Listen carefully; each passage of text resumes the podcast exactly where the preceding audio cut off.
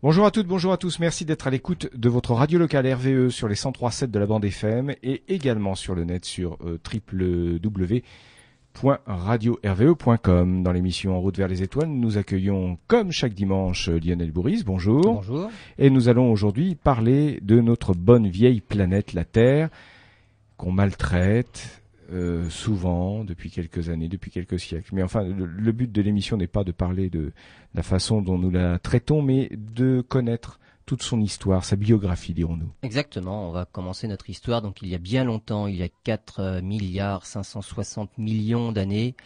Et donc euh, on va voir exactement comment la Terre s'est formée.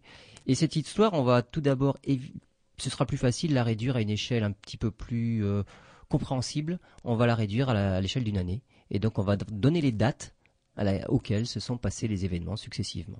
Voilà, c'est-à-dire qu'effectivement, pour que vous ayez conscience, euh, même si on parle en milliards d'années, mais de, de la brièveté de l'histoire de l'univers, et en particulier de la Terre, eh bien, euh, comme le disait Lionel il y a quelques instants, vous, imaginez ou vous mettez un, calendrier, vous tracer sur une feuille blanche une ligne avec d'un côté 1er janvier, de l'autre côté 31 décembre, et puis vous allez positionner régulièrement euh, les différentes étapes de la vie de la Terre sur euh, sur ce papier. À tout de suite, on se retrouve après une première pause. Bon dimanche à tous, euh, vous êtes donc à l'écoute de RVE et nous allons dans cette dans cette émission d'En route vers les étoiles aborder la vie de la Terre. Alors, on vous le disait, Lionel en tout cas vous le disait auparavant, vous tracez chez vous sur une feuille blanche un, calendrier d'équivalent d'une année. Oui, alors pourquoi on fait ça? Parce que on va parler, si on parle en millions, en milliards d'années, on a du mal à se rendre compte. Déjà entre les millions et les milliards, il y a un facteur 1000. Et un facteur 1000, déjà, on n'imagine pas trop ce que c'est. C'est en, gros l'équivalent qu'il y aurait entre euh, un jour et trois ans. Ça, c'est un facteur 1000. 1000 jours, c'est presque trois ans. Entre un jour et trois ans, voilà un facteur 1000. Et donc, comme on va parler en, justement euh, avec des millions, des milliards, on va plutôt revenir à, bah, à, une année complète. Et avec cette année complète, eh ben, par exemple, les dinosaures disparaissent le 26 décembre, donc c'est vraiment à la fin de l'année. Lucie, euh, le célèbre squelette euh, qui a été découvert dans l'est de l'Afrique, est morte le 31 décembre à 17h15. Et les pyramides égyptiennes ont été construites simplement 28 secondes avant la fin de l'année.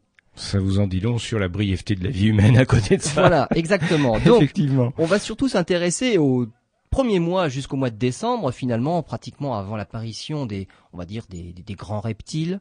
Euh, mais donc, dès, dès le, le 1er janvier 0 heure, donc, il y a, donc là, je vais quand même commencer par le dire, il y a 4 milliards 560 millions d'années. C'est à ce moment-là que notre nuage moléculaire s'est effondré. Alors, 4 milliards 500 euh, millions d'années par rapport à l'âge de l'univers. L'univers existe depuis combien de temps? Alors l'univers c'est 13 milliards 800 euh, millions d'années. Voilà, donc il a fallu pour que la Terre naisse 9 euh, milliards d'années. 9 milliards d'années. voilà, donc on, on, on, est né vraiment longtemps après le Big Bang. On a déjà abordé le sujet à plusieurs reprises. Il a fallu que les galaxies se forment, que les étoiles se forment. Euh, les étoiles, il y a eu plusieurs générations et nous faisons partie, non pas de la première génération, mais de la deuxième, voire de la troisième génération. Et on va voir justement comment on peut le savoir, parce que sur Terre, on trouve des éléments que le Soleil n'a toujours pas produits, ce qui prouve que c'est une autre étoile qui est morte avant lui, qui a ensemencé notre région dans laquelle on s'est formé. Sinon, il n'y aurait pas de vie possible. Il n'y aurait pas de vie possible, exactement, puisque la vie est basée sur le carbone et le Soleil ne fabrique toujours pas de carbone. Bon, notamment, il y a d'autres éléments. Alors, euh, justement, Lionel, euh, revenons au, sujet. Hein. Alors, au commencement. Voilà. Alors, le, donc notre nuage moléculaire s'effondre et en s'effondrant, euh, ces particules forment des, des, des, des masses, des, des, roches, des blocs de plus en plus gros. Et il suffit de très peu de temps pour que déjà on obtienne des objets de quelques kilomètres. Et ces objets de quelques kilomètres, on appelle ça des planétésimaux. C'est pas encore des planètes, des planétésimaux. Et par exemple, les planètes, eh bien, Jupiter s'est formé le 1er janvier à 4 heures. Il a suffi que 4 heures à notre échelle à nous, mais ça fait 2 à 3 millions d'années quand même. Hein. Mais 1er janvier 4 heures, Jupiter s'est formé.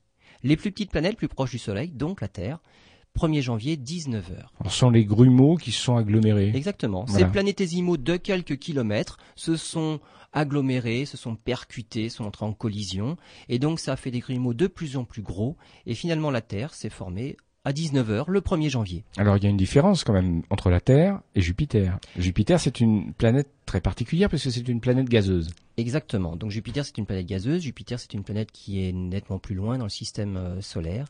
Et on va voir justement euh, comment cela a pu se former en parlant de l'atmosphère tout à l'heure. Donc au bout de quelques temps, nous sommes toujours le 1er janvier, la Terre donc s'est formée. Euh, la température au sol, puisqu'elle s'est formée par collision, par agrégation de planétésimaux, évidemment la température est très élevée. Il y fait à peu près 2000 degrés. Euh, évidemment, nous, nous, sommes donc une planète très liquide. La température décroît rapidement. On arrive vers 1700 degrés assez rapidement et la croûte devient un petit peu plus solide. C'est-à-dire qu'à 2000 degrés, c'est de la lave. Voilà, c'est du magma en fusion. C'est du magma. Voilà, on peut, c'est de la lave, exactement. Ce qui sort des volcans, c'est du magma en fusion, c'est de la lave. La température du Soleil, elle, euh, monte de plus en plus et elle atteint quelques millions de degrés et là on obtient le début des réactions de fusion thermonucléaire. Il ne faut que pour la Terre 11 minutes après sa formation pour que la dynamo se mette en place, c'est-à-dire qu'on a enfin un champ magnétique. Alors comment ça, s'est fait? Eh ben, c'est simplement les atomes de fer et de nickel qui, eux, sont des atomes lourds, qui ont migré vers le centre de la planète. C'est-à-dire qu'on a une planète, une boule de roche en fusion, et parmi tous les atomes avec lesquels on s'est formé, eh ben, les atomes de fer et de nickel ont migré vers le centre, et ça a formé un noyau solide, en rotation, et c'est ce qui a créé notre dynamo, notre champ magnétique. Alors c'est-à-dire quand on dit 11 minutes, c'est par rapport à notre échelle ah, qu'on s'est créé, hein, puisque sinon c'est 100 000 ans. Voilà, voilà, c'est 11 minutes là, on va dire c'est 100 000 ans. Donc là c'est 11 minutes, donc on voit bien que c'est quand même très rapide. Euh, ce qu'il faut savoir, c'est que ce champ magnétique là, Bon, c'est dû à un noyau de fer-nickel en rotation. Il faut savoir, c'est que ce champ magnétique évolue, il bouge dans le temps. Et par exemple, euh, depuis 1831, le pôle Nord a déjà parcouru 1000 km. Il bouge à une, moyenne, une vitesse moyenne de 40 km par an. Et on observe aussi régulièrement, alors ce n'est pas cyclique, mais ça arrive régulièrement, des inversions de champs magnétiques nord-sud, ce qui arrive sur le Soleil tous les 11 ans. Par contre, c'est dans le cycle d'activité du Soleil, on l'a aussi sur Terre. Et en gros, il y a une, inversion, donc on a eu 400 inversions au cours des 330 derniers millions d'années. Ça fait en gros une inversion toutes les, tous les 700 000 ans. Très bien, donc il y en aura d'autres, mais ça n'empêche pas la vie. Hein, Non, non, non. En fait, il y, a quand même un, tout petit souci, c'est pendant l'inversion, on a une baisse d'intensité du champ magnétique, et là, on prend les radiations solaires de plein fouet. Donc c'est vraiment le champ magnétique, c'est un bouclier magnétique qui nous protège des radiations nocives qui en provenance du Soleil. Donc c'est quand même important. Il faudra prévoir, mais je pense qu'on aura d'autres d'autres challenges avant avant celui-là. Exactement. Donc nous avons notre planète, notre petite boule en fusion, et l'atmosphère commence à, se faire. Alors du 2 au 3 janvier, il y a le Soleil entre dans une phase spéciale. On dit, alors on pourrait imaginer ça, il a du mal, il a des problèmes d'allumage, on va dire, et il entre dans une phase de variabilité, c'est-à-dire que son éclat varie. On appelle ça une phase Tétori. Alors pourquoi Tétori? Bah, C'est parce que c'est une des étoiles du Taureau, justement, qui est euh, un représentant de cette phase-là. Donc c'est une phase variable à la naissance du Soleil. Et pendant cette phase-là, qui dure du 2 au 3 janvier de l'année, il envoie des bouffées de gaz ionisés à 700-800 degrés, et ça, ça chasse les gaz vers les planètes les plus éloignées. C'est-à-dire que nous n'avons pas pu avoir d'atmosphère à ce moment-là, parce que lorsque le Soleil s'est allumé, il a chassé toutes les molécules légères qui auraient pu former notre atmosphère au fond du système solaire. Et quelles sont les planètes qui ont récupéré ces gaz-là? Eh bien les planètes gazeuses. Alors pour deux raisons, ces planètes ont récupéré ce gaz-là. D'abord parce que le gaz n'était plus présent dans le système solaire intérieur, il a fallu aller justement vers Jupiter, Saturne, Uranus et Neptune. Et deuxième raison, c'est que les molécules de gaz sont gazeuses parce que les molécules se déplacent rapidement. Et pour piéger des molécules qui sont rapides, il faut un champ de gravité important. Et seules les planètes massives peuvent piéger des molécules rapides. D'où les planètes gazeuses. D'où les planètes gazeuses. Ce sont forcément des grosses planètes qui peuvent en piéger donc justement ces molécules gazeuses qui sont rapides. Nous n'avons pas une masse suffisante pour avoir pu attraper ces petites molécules de gaz et donc on n'a pas réussi à les piéger. De toute façon, le Soleil les avait chassées. Donc, au fond du système solaire, nous trouvons les planètes gazeuses qui elles sont suffisamment massives pour avoir le gaz et elles étaient là où le gaz se trouvait. Et dans le système solaire intérieur, quatre petites planètes rocheuses qu'on appelle les planètes telluriques. Et donc il y a Mercure, Vénus, la Terre et Mars. cela ne veut pas dire que nous n'avons pas d'atmosphère, mais disons que notre atmosphère ne s'est pas faite de cette façon-là. Nous n'avons pas piégé les atomes d'hydrogène qui étaient présents à l'origine dans le système solaire, puisque Alors, ça a été chassé vers le fond. Là, nous en sommes à, à quel, euh, quel jour du mois de janvier? 2 au 3 janvier. Donc là, le Soleil s'est allumé, on va dire, et dans sa phase de variabilité, il a chassé toutes ces petites molécules de gaz. Le 3 ou le 4 janvier, on ne sait pas bien, mais en tout cas c'est l'un ou l'autre, la Terre est violemment percutée par un objet de la taille de Mars. Enfin, quand on dit le 3 au 4 janvier, c'est entre 30 et 40 milliards d'années. Millions- d'années, pardon. voilà. Millions d'années, autant pour moi. Exactement. Bon, c'est ce 3 ou 4 janvier là, c'est 30 ou 40 millions d'années. Ce qu'il faut, savoir aussi à notre échelle, chaque journée c'est presque 12 millions, presque 13 millions d'années. 12 millions et demi d'années, c'est une journée. Donc là, 3 ou 4 janvier, entre 30 40 millions d'années après la formation de, donc de la, du système solaire de la Terre, la Terre est violemment percutée par un objet de la taille de Mars. Et donc ça va projeter dans l'espace une partie de notre euh, croûte. Et évidemment, l'objet qui nous est rentré dedans va aussi complètement se disloquer et ça va projeter de la matière qui va se mettre en orbite autour de la Terre. Et cette matière-là va se réagglutiner pour former la Lune. Et c'est pour ça qu'on a une, une Lune, on a un satellite si gros par rapport à notre planète, ce qui n'existe absolument nulle part. En dehors, on va dire, du couple Pluton-Charon. Là, ils nous battent, mais c'est quand même un peu particulier.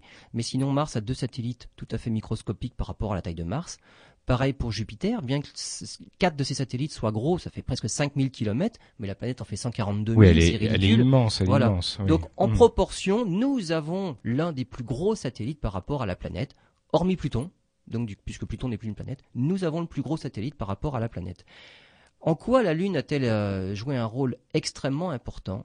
De par sa masse autour de la Terre, elle a stabilisé notre axe de rotation. Et donc la Terre n'a pas eu des saisons trop trop marquées. L'axe de rotation était stable. La vie a eu le temps de se développer.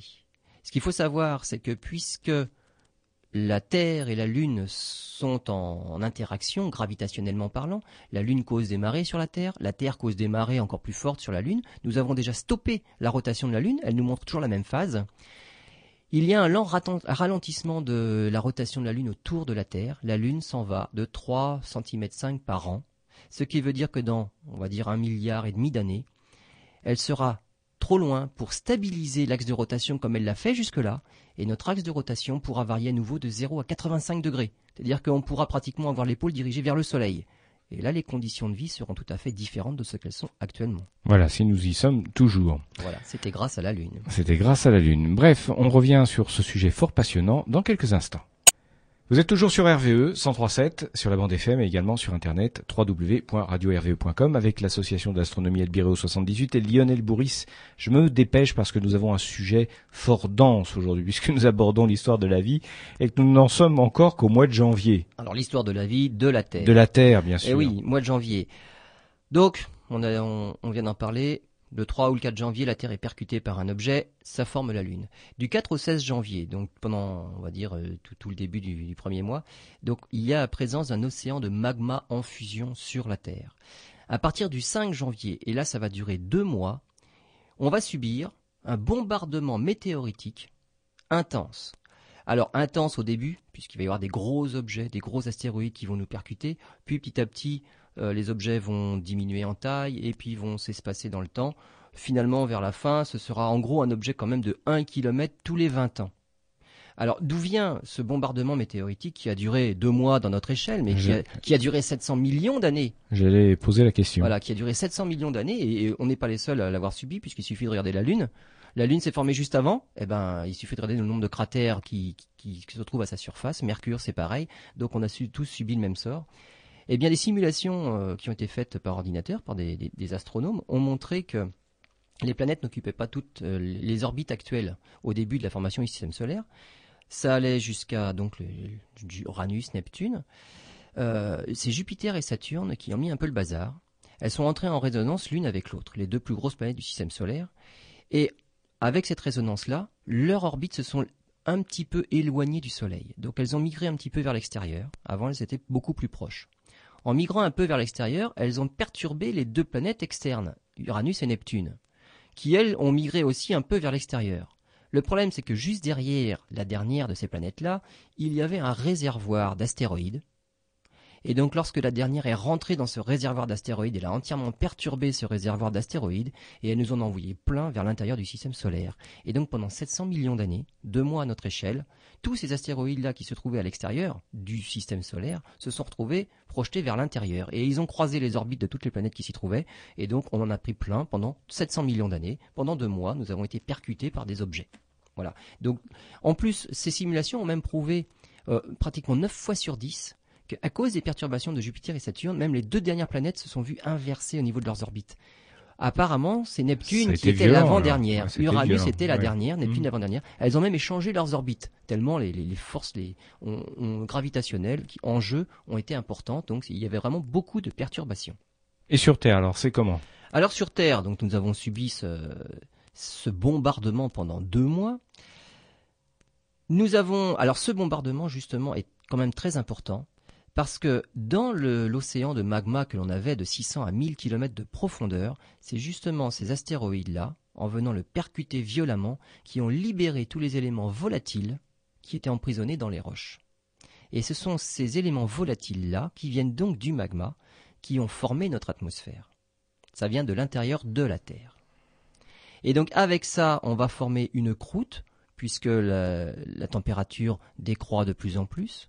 Le magma va se solidifier en refroidissant et on va avoir justement notre croûte terrestre. Les volcans vont aussi, et là ça va être aussi important, rejeter du gaz dans l'atmosphère. On a fait une étude, enfin on a essayé de, calculer quelle pouvait être la densité de l'atmosphère, quelle pouvait être sa pression. Alors il y a deux estimations, les estimations faibles et élevées. L'estimation faible, si on regarde tout ce qu'il y a comme euh, carbone euh, piégé partout sur la Terre, on peut arriver à une atmosphère de l'ordre de 20 à 40 atmosphères. C'est-à-dire 20, fois ce qu'on a actuellement. 20 fois la pression atmosphérique actuelle. Actuelle, oui. Ou de 20 à 40 fois la pression atmosphérique actuelle. Donc on est écrabouillé, écrasé. voilà, voilà. Ce sont les estimations les plus basses. Ça, c'est la fourchette basse. Les plus optimistes, hein, alors là, ils tiennent compte du carbone piégé dans les sédiments, la biosphère, toute l'eau des océans, puisque l'eau n'était pas encore condensée. Alors les plus optimistes, eux, arrivent à 480 atmosphères. Donc là, c'est vraiment une pression terrible. Bon, toujours est-il, c'est que la pression atmosphérique était nettement supérieure à ce qu'elle est maintenant. À titre de comparaison, sur Vénus, où il fait 460 degrés au sol, il y a une pression atmosphérique seulement de 90 atmosphères.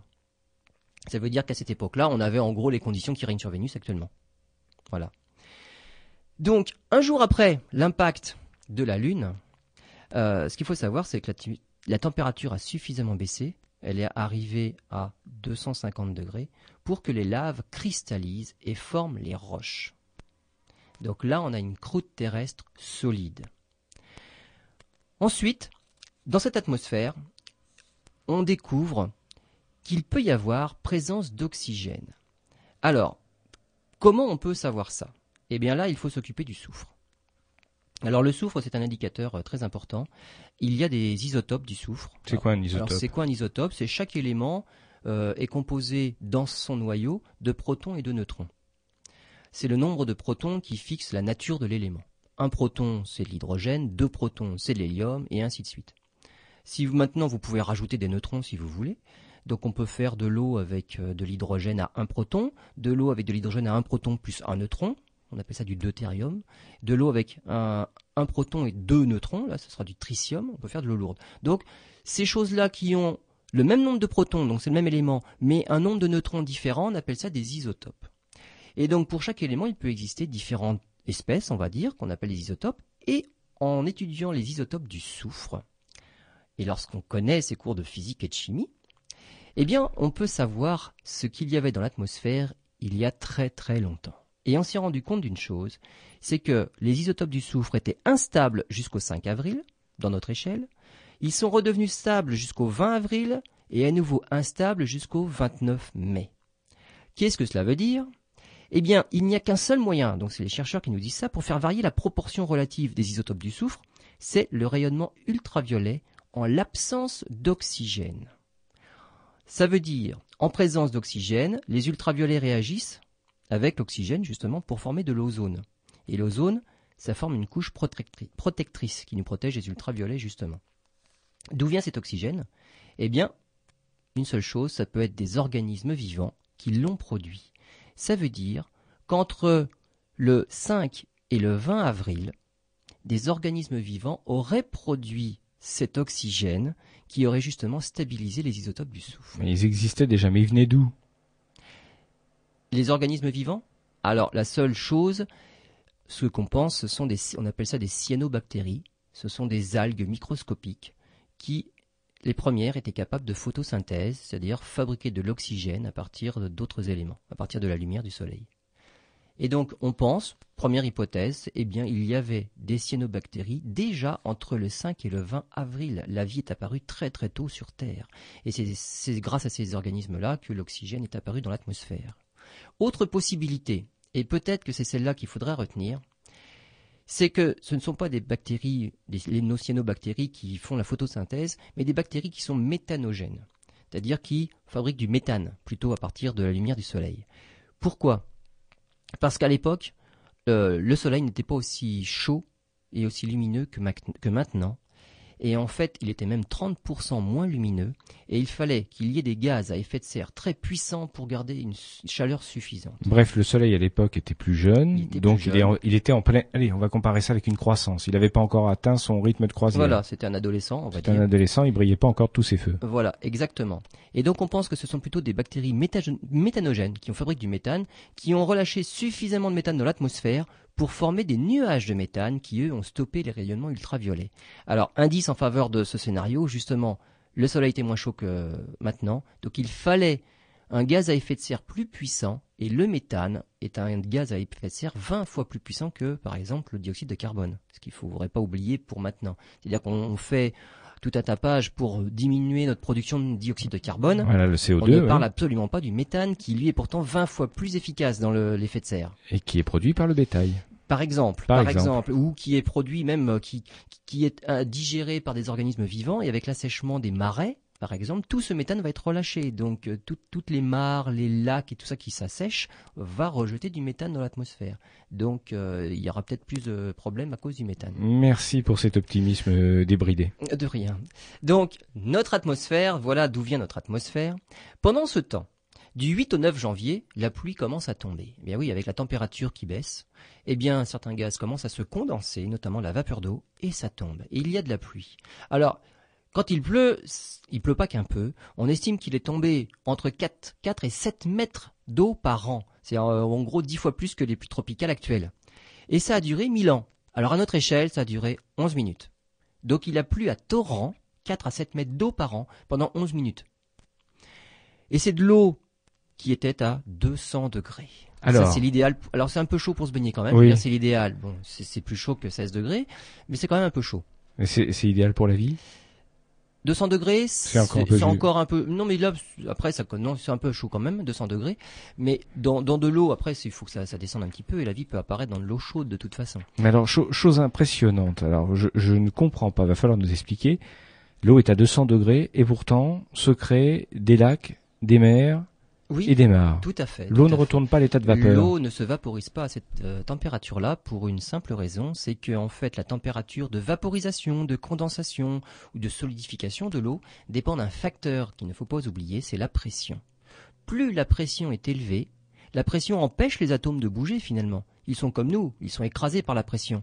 Et on l'a déjà dit, les atomes, pour qu'ils se passent de l'état solide à l'état liquide, c'est qui bougent un peu plus. Pour passer de l'état liquide à l'état gazeux, c'est qu'ils bougent encore plus, mais la pression les empêche de bouger. Et donc ça veut dire que plus il y a de pression, plus on peut garder de l'eau à l'état liquide très longtemps. Et il faut vraiment chauffer beaucoup pour agiter ces molécules qui ont du mal à bouger à cause de la pression pour les faire passer à l'état gazeux. Il en est de même actuellement, si par exemple vous allez en haut de l'Everest, hein, si on a l'occasion d'y aller, vous essayez de faire bouillir de l'eau, ça va bouillir bien avant les 100 degrés. Parce que la pression est beaucoup plus faible en altitude. Donc euh, les 100 degrés que l'on que l'on connaît, que l'on a à l'esprit, c'est sous pression normale. Voilà, c'est important de savoir. une atmosphère. Si la pression n'est pas de une atmosphère, l'eau peut changer son, ses températures de fusion. Bien, ce qui veut dire que donc euh, pendant 11 minutes, qui représentent 1000 ans, comme il était dit il y a quelques instants, il pleut. Le volume, l'équivalent de 10 fois les pluies tropicales qu'on peut avoir actuellement. il pleut énormément. Pendant cette pluie-là, on n'oublie pas, c'est que il y a toujours le bombardement météoritique. Plusieurs fois, donc par contre, la chaleur apportée par les météorites qui nous tombent dessus vont vaporiser cet océan-là. mais comme la température est telle que ça se recondense à chaque fois, donc il y a, une, on va dire, il y a un cycle de évaporation-condensation pendant tout le bombardement météoritique. Lorsque les météorites enfin cessent de tomber, l'eau, on atteint notre, on va dire, les océans atteignent leur volume final euh, entre le, le 20 vers le, la fin février. Voilà, alors nous sommes effectivement sur notre calendrier très spécial le 21 février et on va voir ce qui va se passer dans quelques instants entre ce 21 février et le 5 mai. Voilà, nous sommes toujours euh, sur RVE pour euh, l'émission Route vers les étoiles avec l'association d'astronomie Albireo 78. Nous en étions restés sur notre calendrier très particulier puisqu'on considère que une année euh, équivaut à, la naissance de la Terre jusqu'à aujourd'hui. Euh, nous en étions au 21 février. Alors, alors 21 février, les océans finissent par atteindre leur volume final. Les astéroïdes sont plus petits, donc on est toujours dans la pluie d'astéroïdes, puisque ça, ça, a duré deux mois et ça va jusqu'au ça va jusqu'au 5 mars. Euh, et les astéroïdes sont tellement petits qu'ils ne vaporisent plus l'eau. Et finalement, même les astéroïdes nous apportent des éléments et ils vont alimenter. Le dioxyde de carbone de l'atmosphère se dissout en partie dans les océans et c'est ce qui rend les océans plus acides. Alors ils sont acides, il y a un pH 5. Alors je vous rappelle que le pH neutre c'est 7. Plus le pH diminue, plus c'est acide. C'est-à-dire c'est presque de l'acide. Euh, c'est de l'acide. C'est de l'acide. Ah oui, tout à fait. C'est pas bon s'y baigner. Non, bah pas trop. bon. Non, ça attaque un petit peu la peau. ça attaque un peu la peau. La vie qui est basée sur le carbone, donc et en présence d'eau, apparaît justement dans l'eau et il faut que la température soit en dessous les 100 degrés pour que la vie réellement apparaisse. Elle n'a pas pu apparaître avant la fin de ce bombardement parce que la température est quand même un petit peu élevée. Et aujourd'hui, justement, lorsque le bombardement cesse au 5 mars, eh ben on se rend compte que les chercheurs, à la recherche de la vie, se rapprochent de plus en plus de cette limite du 5 mars, donc la fin du bombardement météoritique. Comment on fait eh bien, on cherche des traces de fer et une espèce de fer particulière qu'on appelle le fer rubané. En fait, c'est un fer oxydé. Et puisqu'il est oxydé, forcément, c'est en présence d'oxygène, comme son nom l'indique. C'est qu'il y a eu respiration. Et donc, il y a eu production d'oxygène, justement, par nos fameuses cyanobactéries de tout à l'heure, nos petites algues qui ont fabriqué l'oxygène à partir de la lumière du soleil. Et donc, cet oxygène n'a pu être fabriqué que par des êtres vivants. Le 20 mai, alors c'est le 20 mai que l'on trouve les premières traces de fer rubané. Donc les géologues, quand ils cherchent ça, eh bien, ils sont montés jusqu'au 20 mai. Donc ça veut dire que le 20 mai, on est sûr que des organismes vivants ont inventé la photosynthèse. On trouve cela où? Eh bien sur des, on va dire des, roches particulières qu'on appelle des stromatolites. Alors ce sont, une espèce de boules rocheuses. On en trouve sur certaines, certaines, baies en Australie, notamment à Hamlin Pool. Donc c'est une, une petite plage avec plein de petites euh, boules, on dirait des oreillers, et ce sont les stromatolites, donc ces fameuses premières euh, sources de vie, des algues unicellulaires, et on pense même qu'il y en avait des plus anciens stromatolites, mais qui étaient basés non pas sur la photosynthèse et fabrication d'oxygène, mais sur d'autres euh, d'autres propriétés moins évoluées que la photosynthèse, parce qu'on retrouve des traces de stromatolites par contre du au 26 mars. Donc on remonte du 20 mai au 26 mars, et c'est là que je vous dis tout à l'heure, on s'approche de plus en plus du 5 mars, date à laquelle les météorites ont cessé de, bombarder la Terre. Alors c'est une date importante puisque apparaît, comme euh, cela a été souligné il y a quelques instants, la photosynthèse, c'est-à-dire ce qui est à la base de la végétation que nous avons aujourd'hui. Exactement. La végétation marche euh, à la photosynthèse. Tout ce qui est vert dans notre environnement, justement, c'est ce qui crée euh, la photosynthèse, donc c'est fabrication d'oxygène à partir de lumière, photosynthèse. Mais alors justement, euh, puisqu'apparemment auparavant, puisqu'on a trouvé des bactéries euh, plus anciennes, comment vivaient-elles si ce n'était pas par ce phénomène de respiration? Il existe d'autres méthodes?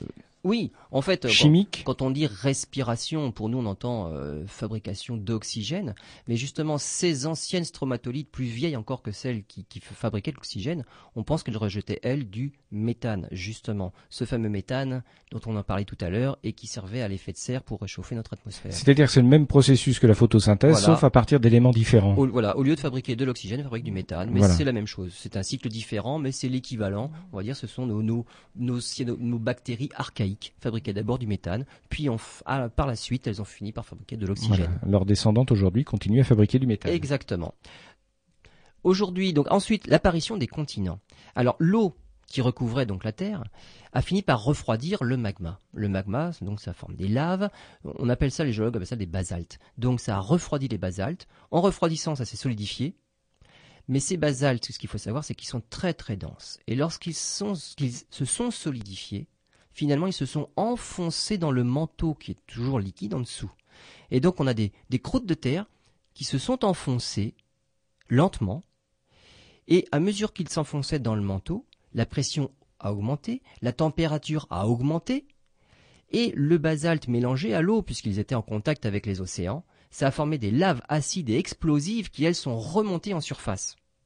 Donc elles viennent du fond, elles sont remontées à cause de la descente du magma, et c'est en refroidissant à la surface que ces laves-là se sont cristallisées et ont formé une toute nouvelle roche, c'est le granit.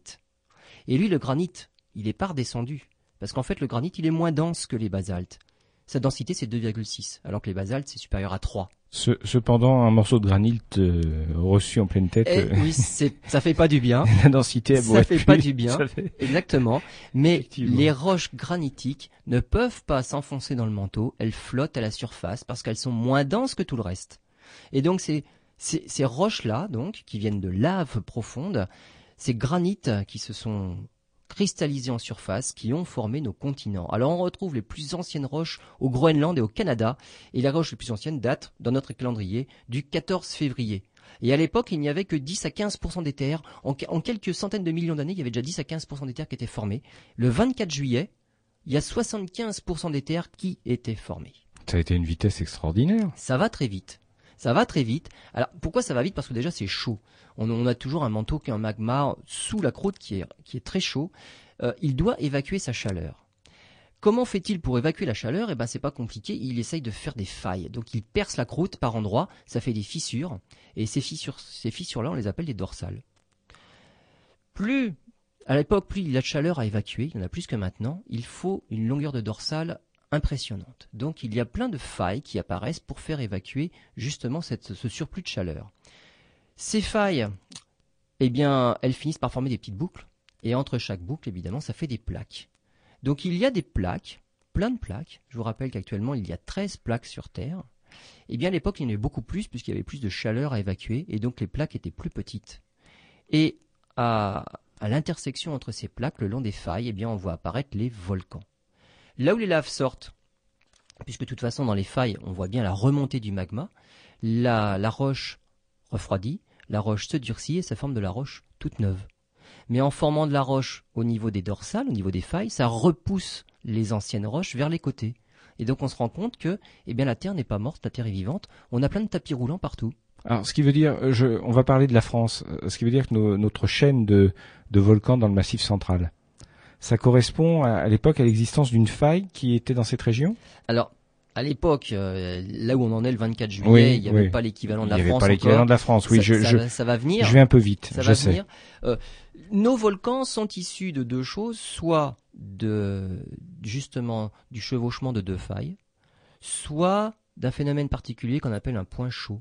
C'est-à-dire qu'il se peut que, en plein milieu d'une plaque, il y ait une chambre magmatique juste en dessous et donc ça va percer la plaque à un endroit. Et là, ça va former un volcan juste au-dessus de cette chambre magmatique. Et comme les plaques bougent comme des tapis roulants, mais le point chaud, lui, en dessous, il bouge pas. Ça veut dire que le volcan va se déplacer, la croûte terrestre va se déplacer au-dessus de la chambre magmatique et le volcan va en percer un autre trou un petit peu plus loin. Et donc il va faire un autre volcan. Mais comme la plaque se déplace, eh ben euh, la cheminée volcanique, on dire le cône volcanique se déplace, le volcan s'éteint et notre chambre magmatique va repercer la croûte à un autre endroit. Et on a, on voit apparaître un chapelet de petits volcans. Et ben là c'est la formation d'Hawaï. Exactement. Ok. Et c'est la même chose pour le Massif central. Massif central, non, là c'est plutôt par pli. Donc là c'est l'Afrique qui nous rentre dedans. D'accord. Donc il y a bien une faille quelque part par là. Donc ils ne sont pas morts. Euh, non, c'était juste pour me rassurer. Ils sont pas morts. On peut pas dire qu'ils sont morts. Ils sont éteints, en sommeil. En sommeil. Mais ça peut se réveiller. D'accord. Tout dépend où se trouvent les, les failles. Effectivement. Voilà, c'était bon à savoir. Donc voilà. Donc à l'époque, nous avons. Euh, N'achetez pas dans le Massif central. 75% des terres au mois de ju 24 juillet sont, sont formées. Et donc il y a plein de plaques qui bougent les unes par rapport aux autres. Donc les volcans, justement, on en parlait. Du 26 mars au 14 juin, les volcans sont très actifs. Et comme à l'époque, la température du manteau est supérieure à ce qu'elle est maintenant, c'est 1500-1650 degrés, les laves étaient beaucoup plus fluide. Et quand je dis fluide, c'est-à-dire qu'à l'extérieur des volcans, elles pouvaient s'écouler à 50 km heure. Et comme elles sont plus chaudes, elles n'étaient pas rouge-orange comme maintenant, elles étaient plutôt blanc-bleu. Voilà, la, composition, l'apparence des, des laves, de la lave a évolué. Simplement à cause de la température. D'accord. Voilà. Celle qu'on a plus aujourd'hui, chaud. c'est plus la même chose que. Là, c'est plus froid, c'est plus 800 à 1200 degrés. Et donc, les, les quelques centaines de degrés qu'il y a en moins, ça change la couleur complètement. C'est beaucoup plus visqueux, donc c'est de la lave qui s'écoule beaucoup plus lentement, c'est moins fluide. Donc, aujourd'hui, c'est 800-1200 degrés, rouge-orange, et la profondeur est surtout beaucoup moins élevée. C'est de la lave qui vient de 60 km simplement. À l'époque, entre le 26 mars et le 14 juin, c'est de la lave qui vient de 105 de 150 à 300 km de profondeur. C'est de la lave très chaude, très fluide. La tectonique des plaques, donc on en parlait justement, on parlait de la France. Le 12 octobre, toutes les plaques, puisque les plaques voyagent, donc il y en a qui s'écartent les unes des autres, il y en a qui se rapprochent les unes des autres, nous avons des terres qui sont émergées par rapport aux océans, eh bien, elles commencent par se réunir, parce qu'il y a des endroits où ça s'écarte. Là, si on dit par exemple, aujourd'hui, les États-Unis s'écartent de l'Europe. Mais s'ils s'écartent, forcément, c'est qu'ils vont se rencontrer quelque part de l'autre côté. Donc l'Atlantique grandit, c'est bien que le Pacifique doit diminuer, et un jour on va se retrouver de l'autre côté. Et donc en fait, ce, jeu de plaques, cette dérive des continents-là, eh bien c'est un jeu entre je m'écarte et je me retrouve quelque part d'autre. Et donc sur Terre, il y a eu des, moments où toutes les plaques se sont regroupées et ont formé des supercontinents. Et le 12 octobre, justement, nous avons eu un premier. Alors, on pense que c'est le premier parce qu'on n'a pas de trace avant, mais c'est peut-être pas sûr que ce soit le premier. Mais celui-là, c'est le premier dont on est sûr qu'on appelle Rodinia. Et Rodinia, notre premier supercontinent, était centré sur l'équateur. Du 20, au- du 20 octobre au 4 novembre, puisque la chaleur s'accumulait par en dessous, ça a à nouveau formé des failles, et donc notre supercontinent s'est disloqué. Et ça a formé de nouvelles plaques.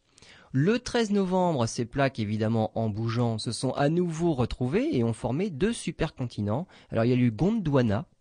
Le Gondwana a obtenu, ça a trouvé sa forme finale le 18 novembre. Il est célèbre, hein, c'est celui qu'on connaît le plus. hein. Voilà. Et il y en a eu un autre qui s'appelait la, la Laurasie ou la, la, la Laurussie. Donc la, Lauri- la Laurasie. Sur ces supercontinents-là, il y avait un océan qu'on appelait la Tétis. Et la Tétis, en se fermant, justement, puisque les deux supercontinents Gondwana et l'Eurasie sont entrés en collision, quand l'un est remonté dans l'autre, le supercontinent, l'océan Tétis, eh ben, s'est refermé. En poussant l'un dans l'autre, ça a formé les Alpes. Et ce, ce- ce- cet océan qu'on appelait la Tétis forme la Méditerranée. Mais la Méditerranée est appelée à disparaître. Donc la Méditerranée est un reste est un fossile. reste, euh, fossile d'un ancien océan, faisait partie d'un super océan qu'on appelait la Tétis. D'accord. Tout à fait. Euh, il, y a, il y a un autre hum, coin de la Tétis qui, lui, a entièrement disparu. Lorsque l'Inde qui s'est dé- s'est détachée, on va dire, de l'Est, sud-est africain et remontée violemment dans l'Asie, eh bien l'Inde a bouché justement ce qu'il y avait d'océan entre l'Asie et l'Afrique. Elle a percuté violemment l'Asie et ça a formé la chaîne de l'Himalaya. Et c'est pour ça qu'il ne faut pas s'étonner de retrouver des fossiles d'ammonite dans des rivières à 6000 mètres d'altitude en Himalaya, c'est parce que avant de former ces plis pour faire cette chaîne de montagnes gigantesques, eh bien c'était simplement le fond d'un océan. Et donc à l'époque, les êtres vivants qui s'y trouvaient, en mourant, se déposaient dans le fond, ça fait des couches sédimentaires. L'Inde, en venant percuter violemment l'Asie, a plié tout ce fond de l'océan et a formé la chaîne de montagnes, a remonté tous ces coquillages en altitude. Voilà, c'est pour ça d'ailleurs que si parfois, et d'ailleurs, entre parenthèses, vous n'y touchez pas parce que c'est c'est euh, c'est à respecter. Si vous allez vous promener en montagne dans les Alpes, vous trouvez en altitude des sites, euh, des gisements de fossiles. Exactement, mais ça, vient de là. Fossiles marins, et ben ça vient de là. marins, voilà. C'était en fait toutes ces chaînes de montagnes étaient avant des fonds d'océan. Très bien, on fait une nouvelle pause, on se retrouve tout de suite. Voilà, nous arrivons dans la dernière partie, dernière ligne droite de cette émission, dernier mois de l'année, puisque nous en sommes déjà au mois de décembre. Le temps passe vite en écoutant Lionel et, et l'émission route vers les étoiles. Bien évidemment, euh, ces, ces dates sont un titre indicatif pour vous faire imaginer à, à l'échelle d'une vie humaine ce que ça peut représenter. Oui. Donc à l'échelle de la vie de l'univers, c'est rien du tout. Et c'est ça le, le- le- la leçon de, de ce comparatif. Voilà, en plus, oui, en plus. Donc nous sommes, euh, donc euh, notre supercontinent Gondwana est rentré en collision avec la Laurasie. Le, du 2 au 7 décembre, euh, quelque chose euh, d'important, c'est la formation du charbon, du, du carbone, donc du charbon. Lapsus révélateur, bah, c'est- révélateur. Voilà, formation du charbon en Europe et en Amérique du Nord. D'où vient le charbon? En fait, le, le charbon, ça vient simplement de la décomposition de matière organique. Donc il faut qu'il y ait de la vie pour qu'il y ait du charbon. Et en fait, on appelle cette, euh, cette période-là le carbonifère. Donc voilà d'où ça vient. Euh, le supercontinent n'en forme plus qu'un seul à nouveau, le, à nouveau le 11 décembre, qu'on appelle la Pangée. Et le Gondwana, ce qui était avant le Gondwana, n'est plus était en position polaire. Avec la migration, puisque ça, ça bouge euh, toujours sur Terre, il se retrouve sous les tropiques. Et il faut savoir, c'est que la France, ce qui correspond à la France actuelle, quand on remonte dans le temps, eh ben on était sous l'équateur. Et ce qu'il se trouve actuellement sous le Sahara, c'était avant sous les pôles. Comment on sait ça? Simplement, c'est que quand on fait des, images radar du Sahara, quand on arrive à pénétrer sous le sable, on se rend compte qu'il y a de grandes, de stries. Et ces stries-là n'ont été formées que par une seule chose, c'est par l'écoulement des glaciers. C'est-à-dire qu'à l'époque, eh bien, ce qui se trouve actuellement sous le Sahara était sous la calotte polaire, était, on va dire, emprisonné sous une gangue glaciaire, et les glaciers, en coulant sur les roches, avec leur poids, ça écrase la roche et ça fait des grandes stries que l'on peut voir un peu partout d'ailleurs dans le monde. Voilà, oui, on s'en est aperçu en faisant des radiographies et non pas en retirant tout le sable. hein. On n'a Euh, pas retiré tout le on sable. n'a pas retiré Non, tout le sable. On n'a pas retiré tout le sable. Ce qu'il faut savoir aussi, c'est que le climat, et notamment le- tous les gaz à effet de serre, peuvent être influencés par justement la taille de ces supercontinents. Et on va voir comment. Au précambrien, donc c'est une période qui, qui va jusqu'au 14 novembre, le Soleil n'avait pas encore toute la luminosité actuelle, il était qu'à 70% de l'énergie d'aujourd'hui, mais l'effet de serre était plus important. Rodinia, notre premier supercontinent à la mi-octobre, là, avait un climat continental, puisque qui dit supercontinent, il y avait formation de nuages par évaporation de l'eau de mer, mais ces nuages ne pouvaient pas atteindre le centre du continent, puisque de toute façon, ils s'étaient déversés avant. Donc c'est pour ça qu'on dit climat continental. Climat continental, c'est un climat aride. Mais lorsque les plaques commencent à se former et que notre supercontinent se disloque complètement, eh bien, nos surfaces continentales sont plus petites, les nuages arrivent jusqu'au centre des plaques. Il y a moins de distance. Il y a moins de distance à Évidemment, parcourir, bien sûr. forcément. Et qui dit nuages partout au-dessus des continents, dit érosion par la pluie. Et lorsqu'il y a justement altération par l'érosion, il y a altération chimique. Et l'altération chimique consomme du dioxyde de carbone. Et c'est à tel point important, c'est que rien que en changeant justement cette disposition de plaques entre un supercontinent un seul et une multitude de plaques disséminées sur la Terre, on arrive à consommer, à absorber la moitié du dioxyde de carbone présent dans l'atmosphère. C'est énorme. D'accord. Donc euh, juste une parenthèse, donc il existe un moyen de de, de- de pomper le CO2, Voilà, c'est couper les continents. couper les continents. Voilà, mettre des morceaux un peu partout autour de la Terre. C'est une idée. Non, mais, non, mais le pourrait problème, c'est qu'aujourd'hui, on n'a Oui. pas un supercontinent, donc on pourrait pas consommer tant que ça. Non mais du principe euh, d'altération chimique, on pourrait peut-être essayer de s'en inspirer, non? Ben, c'est peut-être pas si évident à faire. Je me doute. Surtout qu'on se demande qui va être d'accord pour se laisser altérer. voilà, exactement. faudra bien choisir l'endroit sur Terre qu'on pourrait altérer le plus. Donc, mais c'est un moyen, on va dire, de consommer du dioxyde de carbone et surtout de diminuer l'effet de serre. Et du coup, la température descend d'une manière phénoménale et on passe dans des âges glaciaires. Et donc, au Crétacé, par exemple, le Crétacé, alors c'est entre euh, moins 250 millions et moins 65 millions d'années, c'est l'époque des dinosaures, ça. Dislocation de la Pangée jusqu'au 26 décembre, température des mers était supérieure de 10 degrés à ce qu'elles sont maintenant, le climat était humide et le niveau des mers était supérieur de 200 mètres à ce qu'il est maintenant. Alors que, là c'était le 26 décembre, un mois plus tôt, le 14 novembre, donc les dinosaures n'étaient pas encore arrivés, la température moyenne de la Terre c'était entre moins 40 et moins 50 degrés. À l'équateur, ils étaient entre moins 30 et moins 15. Il n'y avait plus assez de dioxyde de carbone dans l'atmosphère pour faire l'effet de serre. Et donc ça veut dire que la Terre était recouverte de glace. L'atmosphère ne contenait que 1 à 10% de l'oxygène actuel. Donc rien du tout. Voilà, absolument rien. Alors, comment ça peut changer? Eh bien, grâce toujours aux volcans qui sont présents aux failles, à la frontière entre les plaques. Et c'est à tel point vrai, c'est que le dioxyde de carbone vient des volcans. En dégageant du dioxyde de, la- de carbone dans l'atmosphère, il remonte l'effet de serre. Et à notre échelle à nous, simplement en un à deux jours, on arrive à remonter la température suffisamment pour dégivrer la Terre. Et le dégivrage se fait à notre échelle en 7 secondes, Comme le matin sur le pare-brise, enfin quand il fait frais. à peu près. Voilà, mais juste une question, euh, on parle de ces âges glaciaires. Avec des causes qui sont purement terrestres. Je pensais qu'on pouvait avoir des âges glaciaires en fonction de l'activité solaire. C'est exact, mais on va dire là, ce sont des âges qui sont c'est moins marqué. C'est-à-dire qu'il y a bien une différence dans l'activité solaire, c'est un cycle de 11 ans, entre un maximum d'activité et un minimum d'activité, il peut y avoir une petite variation de température. Mais cette variation de température ne se fait que sur un cycle de 11 ans, ce qui est franchement très peu, et pas assez en tout cas pour modifier comme ça les conditions euh, atmosphériques sur Terre. Deuxième question. Ce qui veut dire que si la configuration particulière de la Terre a permis des glaciations, des âges glaciaires, du fait de cette existence de, des, continents, de, de la tectonique des plaques, euh, ça veut dire que ces âges glaciaires ne se seraient pas produits si la Terre avait été du, différente. C'est peut-être bateau ce que je dis, mais euh, je veux dire par là qu'il n'y a pas d'automaticité. Non. Dans les âges glaciaires, d'apparition d'âges glaciaires. Non, non, non. C'est pas forcé. On aurait très bien pu avoir euh, 100, 100 millions d'années uniquement euh, sans, sans baisse de température. Oui, oui, tout à fait. D'accord. Tout à fait. Donc euh, il faut vraiment avoir des facteurs particuliers.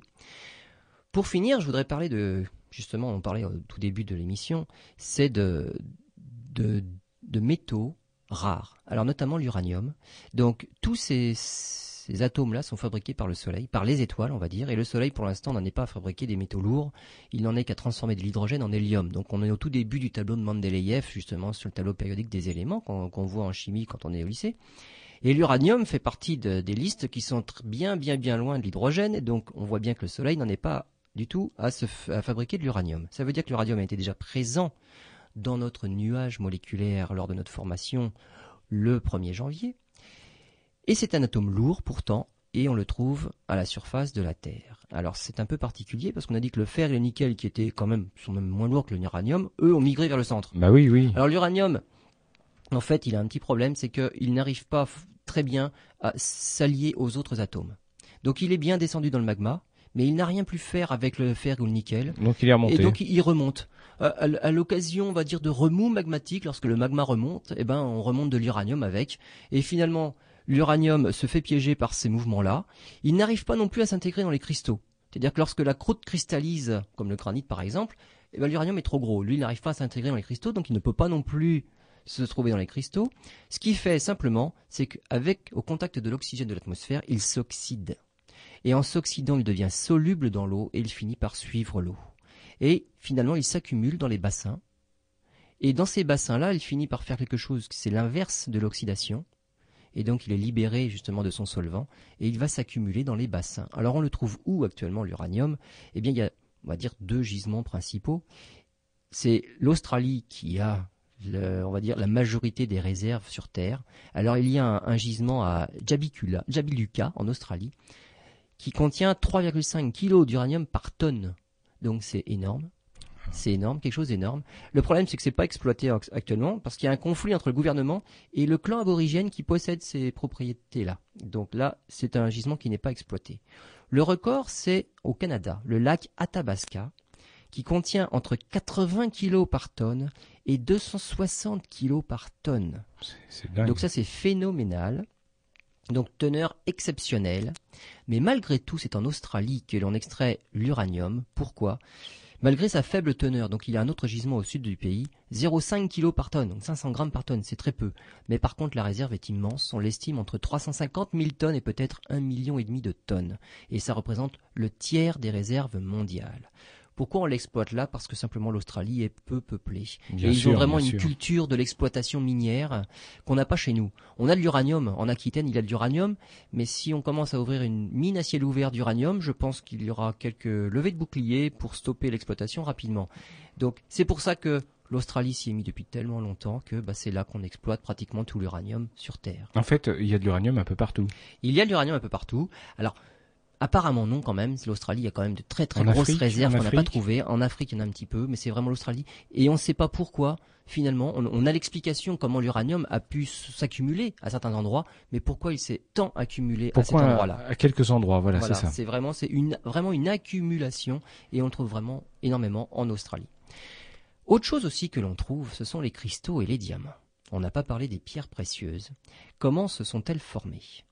Eh bien, à l'origine, ce sont des atomes tout à fait euh, on va dire banales, puisque certains c'est du carbone, d'autres c'est de l'aluminium, d'autres, bon, on va voir. On les trouve simplement, ils ont été aussi, ils viennent de notre nébuleuse primitive, ils étaient présents à ce moment-là. Et dans nos chambres magmatiques, là où le magma est toujours en fusion, à mesure que la, température et la, pression diminuent, eh bien, lorsque justement quand les, plaques entrent en collision, la pression est de plus en plus forte, et c'est lorsque la pression augmente que l'on peut faire quelque chose.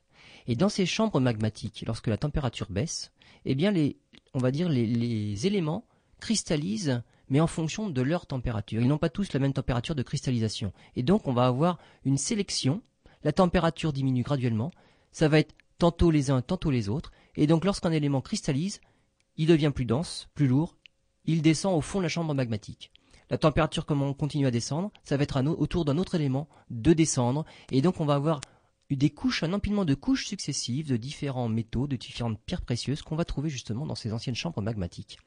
Et là où on trouve le plus de pression, c'est justement là où les plaques se percutent, et c'est là qu'on va trouver des choses euh, vraiment précieuses, comme par exemple la tsavorite. La tsavorite, c'est une pierre précieuse verte, c'est même plus intense que, que l'émeraude, et c'est surtout beaucoup plus rare que l'émeraude. Alors il y a un petit problème, c'est la présence de silice. La silice, il y en a beaucoup sur Terre, et la silice, par exemple, ça empêche la formation des saphirs et des rubis. La silice, le sable, par exemple. Voilà, exactement. Et les saphirs et les rubis sont constitués pratiquement exclusivement d'aluminium. Alors pourquoi ça, la silice empêche la formation d'aluminium? C'est parce que justement la silice interagit avec l'oxyde d'aluminium, donc elle ne peut pas libérer l'aluminium. Et donc ça empêche justement l'aluminium d'aller former d'autres cristaux. Et la silice avec l'oxyde d'aluminium, ça fait des, cristaux absolument sans valeur. Qu'est-ce qui peut se passer? C'est lorsqu'une roche riche en silice rencontre une roche pauvre en silice. La silice finit par migrer et à ce moment-là, libère les atomes d'aluminium qui étaient avec lesquels elle était accrochée. Et donc là, ces atomes d'aluminium vont pouvoir produire des saphirs et des rubis. Voilà. Alors donc il faut des conditions très particulières. Très particulières, mais c'est important de le dire parce que je décourage nos auditeurs d'enterrer dans leur jardin euh, de l'aluminium ou des rouleaux de papier d'alu, vous n'aurez pas, d'ici quelques années, de diamants ou de rubis. Ça ne marche pas à ce point-là. Et il y a donc, dernier exemple qu'on va prendre, c'est le diamant. Le diamant est à base de carbone. Alors là, on se dit le carbone quand même, c'est la vie est à base de carbone. Le carbone, il y en a partout. On devrait avoir des diamants partout puisque c'est fait avec partir du carbone. Le problème, c'est que le carbone est très présent sur la croûte terrestre, mais très peu présent en profondeur. Et justement, c'est en profondeur qu'il faut aller pour pouvoir transformer le carbone en diamant, parce que c'est la pression qui va tout changer. C'est-à-dire que lorsque l'on presse ce carbone, il va s'organiser en réseau cristallin. Alors, si on va vers 100 km de profondeur, euh, on va trouver un premier réseau cristallin qui est hexagonal, mais ça, ça forme que du graphite. Nos mines de crayon à papier, par exemple, c'est du carbone. C'est une forme particulière de carbone qu'on appelle du graphite. Eh bien, si la pression est encore supérieure, si on descend à 150 km de profondeur, donc sous nos supercontinents granitiques, il n'y a que là qu'on peut avoir des racines suffisamment profondes, la pression vaut 50 000 atmosphères. Et à ce moment-là, notre réseau cristallin de carbone s'organise en autre chose, c'est un réseau cubique. Et ce réseau cubique est tellement compact qu'il est résistant. Et ça forme, c'est ça qui forme le diamant. Donc on le trouve en profondeur malheureusement sous nos gigantesques continents de granit là où la pression est suffisamment élevée. Donc le diamant finalement est assez rare sur Terre. Voilà ce qui explique euh, sa cherté. Exactement. Eh bien voilà, on a fini par une note euh, relative à la bijouterie. Tout à fait, tout à fait. Donc voilà sur une année. Nous avons commencé donc au 1er janvier et nous avons fini ben, vers la mi-décembre pour avoir, on va dire, des continents qui ressemblent à peu près à ce que l'on connaît actuellement. Je rappelle, c'est le 26 décembre que les dinosaures ont disparu. On pense que c'est suite à collision avec un astéroïde d'une dizaine de kilomètres de diamètre. Ça, c'était il y a 65 millions d'années. C'est simplement le 26 décembre dans notre calendrier. Merci Lionel. On termine rapidement cette émission puisqu'il nous reste très très peu de temps pour euh, en rappelant l'adresse du site internet de l'association Albireo 78. Eh bien, Albireo 78 se trouve sur le net au www.albireo78.com. Bon dimanche à tous. À bientôt.